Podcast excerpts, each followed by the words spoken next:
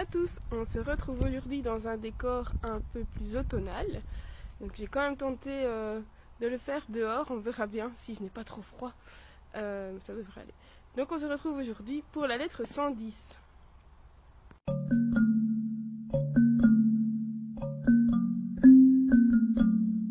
Alors ce n'est qu'un momentum, donc dans sa villa de campagne, et il souhaite que sa lettre trouvera Lucilius avec une bonne amens, donc un bon esprit, c'est-à-dire pour Lucilius, euh, et en l'occurrence Sénèque, lui dit J'espère que tu, seras favorable à toi-même. Donc sibi c'est propitia 8, c'est-à-dire qu'il ne sera pas favorable au Dieu, mais favorable à lui-même. C'est ce qui compte. Il dit que justement le pire à souhaiter à quelqu'un, c'est de c'est abet iratum, c'est-à-dire d'être fâché avec soi-même. Et alors il dit ne t'inquiète pas.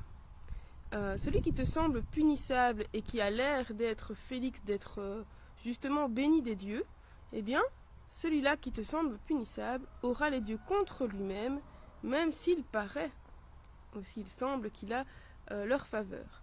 Alors je rappelle, hein, je suppose que vous avez quand même une idée de, de, comment étaient perçus les dieux à une certaine époque de l'Antiquité, en tout cas chez les Romains.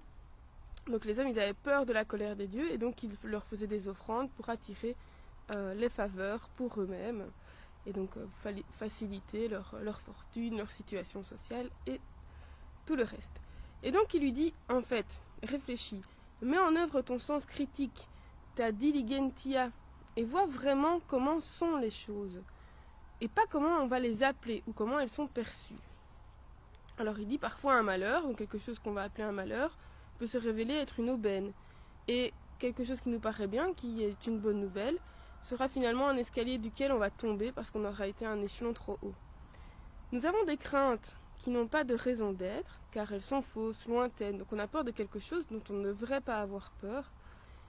Et en fait, on ne s'est pas vraiment approché de ces choses-là pour voir ce qu'il en est vraiment.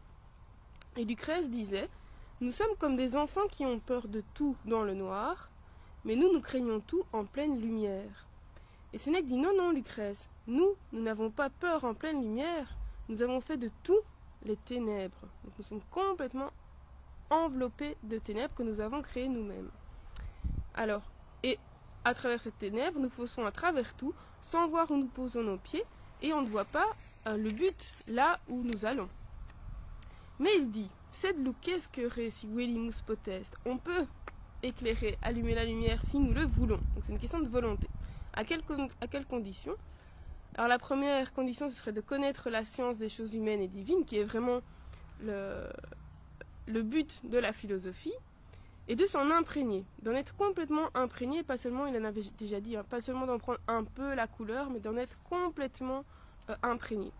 De revenir souvent sur ces questions, ce qui est bien, ce qui est mal, ce qui est honnête, ce qui est honnête et ce qui ne l'est pas. Et ce qui porte un faux nom, donc qui nous paraît être quelque chose, mais si on y regarde vraiment, ce n'est pas ça.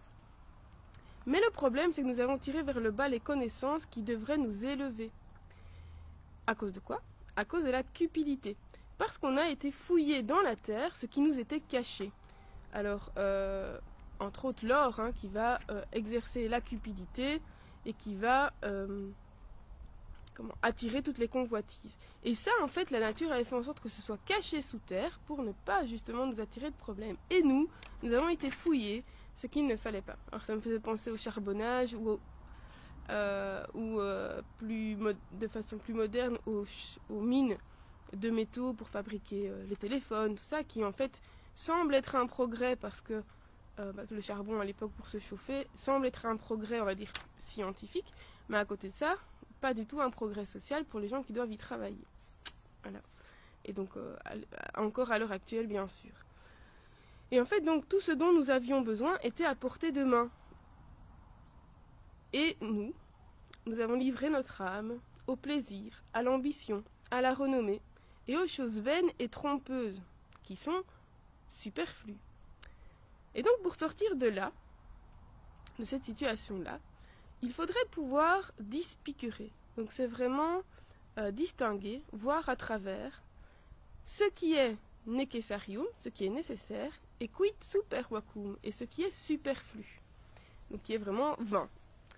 Alors il dit c'est facile en fait de faire la différence. Ce qui est nécessaire est facile à obtenir parce que c'est voulu par la nature. Et ce qui est superflu, eh bien, c'est difficile. On doit y mettre toute notre euh, volonté, toute notre passion. Alors ça me fait penser, euh, en Belgique, on parle beaucoup pour le moment des commerces essentiels et des commerces non essentiels. Les dits non essentiels qui euh, ne peuvent pas ouvrir leurs portes en ce moment à cause du virus. Alors évidemment, les gens, moi je comprends tout à fait que certaines personnes à qui on dit, mais non, votre, euh, le, secteur dans lequel vous travaillez est non essentiel, alors que c'est soit de votre passion, soit de votre gagne-pain. Voilà. Qu'est-ce qui est considéré non essentiel et essentiel? Voilà. Petite parenthèse. Euh, alors Sénèque nous dit qu'il ne faut pas, donc une fois qu'on a fait la différence entre ce qui est superflu et ce qui est nécessaire, on ne va pas devoir pouvoir se vanter de se passer du superflu, de ce qui est euh, en plus.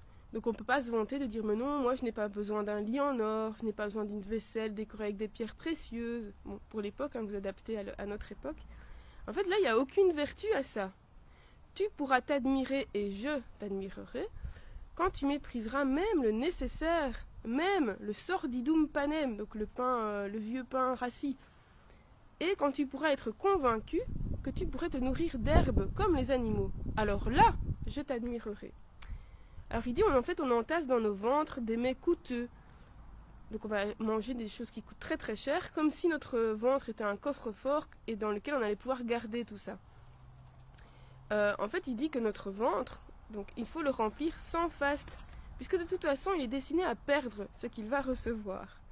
Alors évidemment, on peut penser à tout ce qui est diététique, malbouffe, euh, voilà, hein, donc euh, de quoi est-ce qu'on se remplit Pourquoi? Je ne sais pas si Sénèque était au fait de la diététique et des phénomènes de digestion, mais euh, voilà. Alors, si vous avez faim, vous n'aurez plus faim après ce qui suit. Peu importe que l'aliment vienne de loin ou qu'il coûte une fortune, parce que dans le ventre, il va former una foiditas. C'est-à-dire euh, un truc immonde, un truc ignoble. Donc que ça coûte cher ou pas, dans le ventre, ça finit de la même façon. Alors la suite est encore très euh, beaucoup plus. Euh, hmm. il, dit, il dit Tu veux mépriser le plaisir de la nourriture? Eh bien, regarde la sortie, exitum specta. Donc regarde ce que ça devient, ça ne te donnera pas spécialement envie de manger. Alors, c'est très bien pour un régime, on peut se répéter cette phrase-là souvent. Alors, le, maître de Sénèque, Attal, disait Moi, avant, donc il disait ça à ses élèves, avant j'admirais les richesses, les étalages d'or, d'argent, les tissus précieux, donc il, prenait plaisir à regarder ça, même si ça ne lui appartenait, pas. Puis il s'est rendu compte que, premièrement, le fait d'avoir des richesses et de, ou de les regarder, cela apprenait la cupidité aux hommes. Donc évidemment, ce n'était pas une bonne chose. Et qu'en plus, ces choses-là, en plus d'être inutiles, elles étaient poussilailles, c'est-à-dire euh, euh, futiles, pas, nombreuses, vraiment pas importantes. Alors, il dit, et cela, ça concerne à la fois celui qui possède ces choses-là et celui qui les regarde. Alors, je me répète, quand je vois des choses que je pourrais admirer, eh bien, je me dis, ah, une belle maison, ou une belle litière, donc les gens qui se promenaient en litière euh, portés par leurs esclaves, je me dis qu'en fait, ce n'est que ça. Ce n'est qu'une maison, ce n'est qu'une litière, et ça passe. Et je les appelle de leur vrai nom. Je leur attribue pas euh, d'autres euh, caractéristiques plus importantes. Il dit, tourne-toi plutôt vers la vraie richesse. Apprends à être content de peu. Écris. Alors, Lucrèce disait que euh, en ayant de l'eau et de la polenta, enfin de la, polente, enfin c'est un mélange de, céréales et d'eau, et qu'en ayant juste ça, tu rivalisais de chance, donc tu étais aussi euh, chanceux, Félix, que Jupiter. Mais non, Sénèque reprend encore Lucrèce et dit non, moi je suis pas d'accord avec toi on rivaliserait avec Jupiter même si l'eau et la polenta venaient à nous manquer. Même si on n'avait pas ça, on serait à égalité avec Jupiter parce qu'on n'aurait plus aucun désir. Car, pour Sénèque, un homme libre est celui qui ne permet en rien à la fortune de l'atteindre. Donc si même on se dit qu'on a besoin d'eau et de nourriture, euh, eh bien alors là, la, fortune pourrait avoir prise sur nous en nous enlevant même ça. On dit oui, mais bon, si j'ai faim, qu'est-ce que je fais? Mais la faim, finalement, elle donne, elle euh, va faire, se faire terminer la faim, parce qu'à un moment, quand tu, tu seras mort, tu n'auras plus faim. Voilà. Et alors il dit, il faut vraiment que tu ne désires rien du tout si tu veux défier Jupiter. seulement à ce moment-là, tu pourras dire que tu es l'égal des dieux. Et lui dit, si tu réfléchis souvent à cela, tu seras, Félix, chanceux. Et tu le seras vraiment au lieu de le paraître. Et tu ne le paraîtras pas aux autres, mais tu le seras pour toi-même.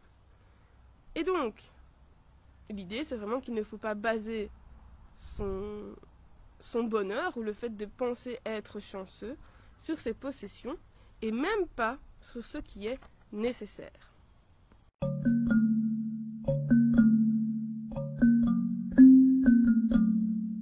Pour la je de ne pas être trop long parce que sinon il va faire noir. Alors, l'idée c'est qu'il ne faut appuyer sa chance sur rien, sur ni possession matérielle, ni une situation professionnelle ou euh, personnelle, n'avoir aucun désir pour ne laisser en fait aucune prise à la fortune.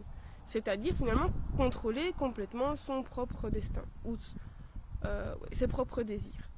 L'idée aussi, c'est qu'il ne faut pas se mêler euh, de ce que font les autres. Alors même s'ils ont l'air favorisés et qu'on se dit ouais mais c'est pas juste parce qu'il a obtenu ça en volant ou en mentant et que ben, on aimerait bien qu'il soit puni.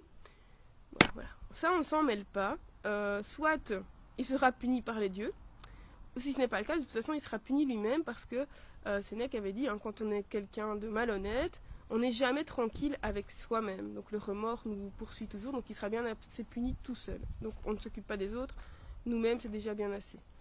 Euh, donc Sénèque pour lui c'est vraiment une punition suffisante. Et donc l'idée c'est vraiment de faire un retour fréquent sur soi, sur ce qu'on pense, sur la façon dont on nomme les choses, sur ce qui est important ou pas pour nous. Voir, voilà, voir vraiment les choses et finalement les hommes, les gens qui nous entourent, pour ce qu'ils sont vraiment. Et euh, ça me donnait un. Voilà, je repensais à quelque chose. J'étais très conservatrice dans, au niveau, voilà, par rapport aux objets. Je gardais tout. J'avais encore certaines choses de, voilà, de quand j'étais ado et tout. Et puis à un moment, je me suis dit, mais en fait, que ce soit des photos. Alors c'est toujours plaisant de regarder des souvenirs. ah oui. Euh. Mais finalement, c'est jamais qu'un bout de papier. Et que le souvenir, que j'ai la photo devant moi ou pas, normalement, il est toujours là quelque part dans la tête.